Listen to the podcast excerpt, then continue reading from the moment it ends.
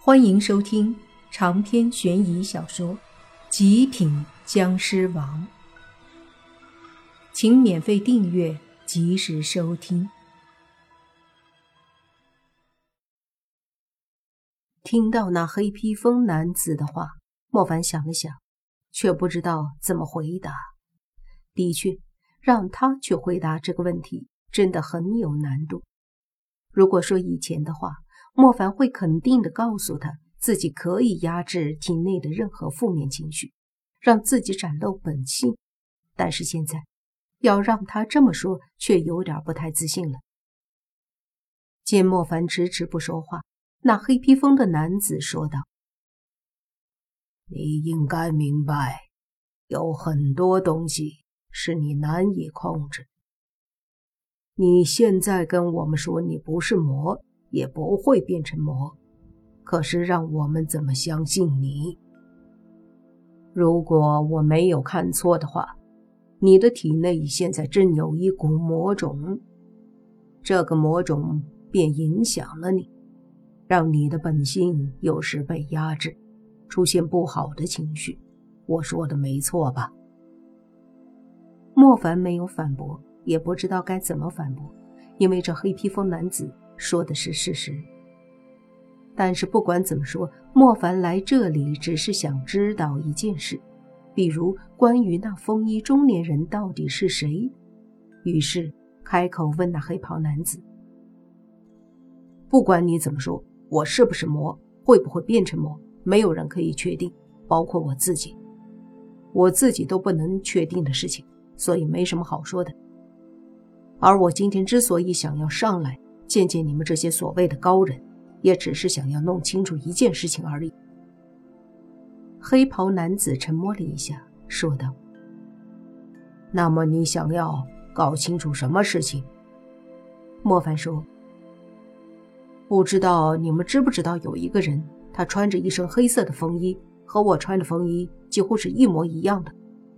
我不知道他是什么人，或是妖，或是僵尸，但是他很强大。”我体内的血魔种，就是他留给我的，甚至我女朋友也被他在体内留下了魔障。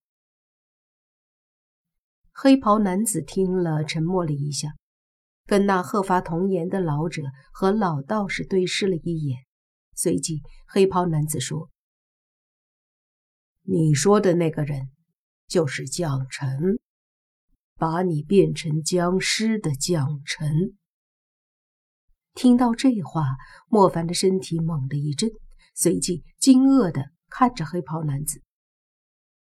黑袍男子也这般的看着莫凡，说道：“不用惊讶，他的确就是将臣。这一点，莫凡从来没有考虑过。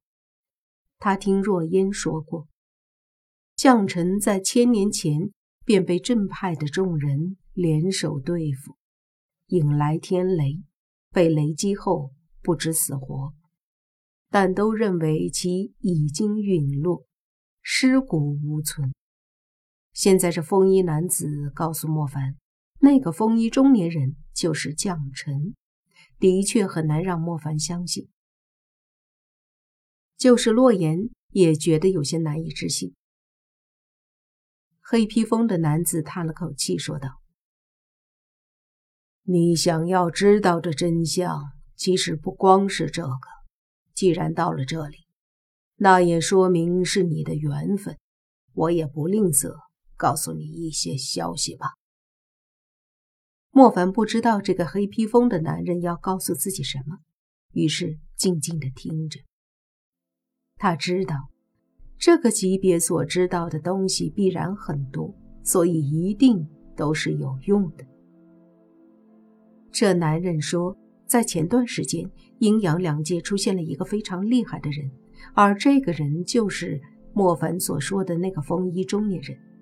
他的实力的确很强，甚至强大到让他们都无法去琢磨的地步。当时他到处去寻找阴阳两界的高手。不知道用什么样的方式弄出了一个巨大的黑色大门，那大门非常的诡异，能够吸进去实力强大的高手，所以他便让巨门在阴阳两界逐步的清理这些高手，将他们全部吸入大门中，然后带到了这神仙境。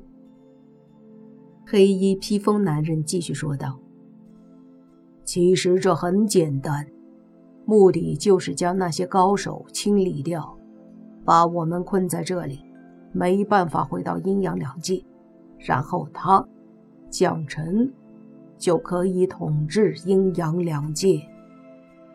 这怎么可能？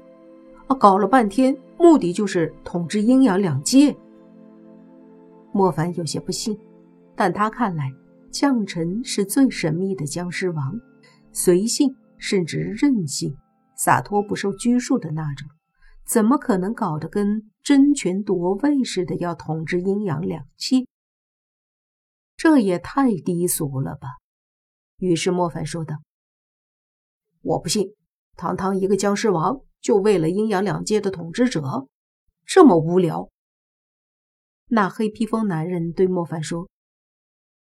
你不信，那是你认为的，不代表别人不会愿意。再者说了，他要的可是统治阴阳两界，可不是像那些皇帝一样，只是统治一个国家那么简单。你要知道，阴阳两界的统治者，几乎便是最为强大的统治者了，这还不够吗？让黑披风男子这么一说，莫凡也觉得有点道理。如果是阴阳两界的统治者，那便是可以凌驾于神之上的存在，这诱惑还是挺大的。于是莫凡嘀咕着说道：“难道这将臣还真有这个想法？可是他要统治阴阳两界，跟我有什么关系？为什么老是搞我呀？”现在莫凡有点相信他们的话了。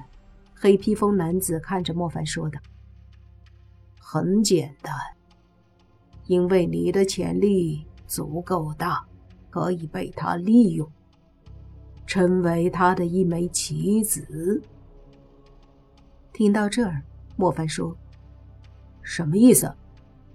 还不够明白吗？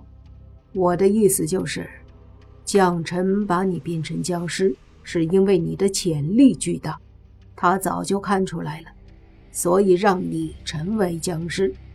那么你以后就会成为继他之后最为强大的存在，而你又是他的后代僵尸，所以你只能听他的驱策。于是你成了他最得力的干将。莫凡皱眉说道。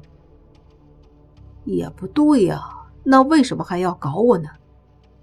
说到这儿，那黑披风的男子也想了想，说道：“我明白了，他是把你推出来当做挡箭牌，你既可以帮他吸引一些敌人和对手，又能成为举世皆敌的嗜血魔神，最终真正的赢家便是他。”你只是个牺牲品，不管成败，都是牺牲品。莫凡想了想，觉得的确是这样。风衣中年人的行为，的确是一次次把他推到了公众面前作为敌人。阳间的高手正派们，都已经视他为魔头了。正想着，那黑披风的男子又说。他要利用你，你很难摆脱，所以才说你该死。留着你，将来只是一个巨大的威胁，对阴阳两界来说都是威胁。莫凡明白了，他们不是认为自己有多坏，而是认定了自己会被将臣所利用。长篇悬疑小说《极品僵尸王》本集结束，请免费订阅这部专辑，并关注主播又见菲儿，精彩继续。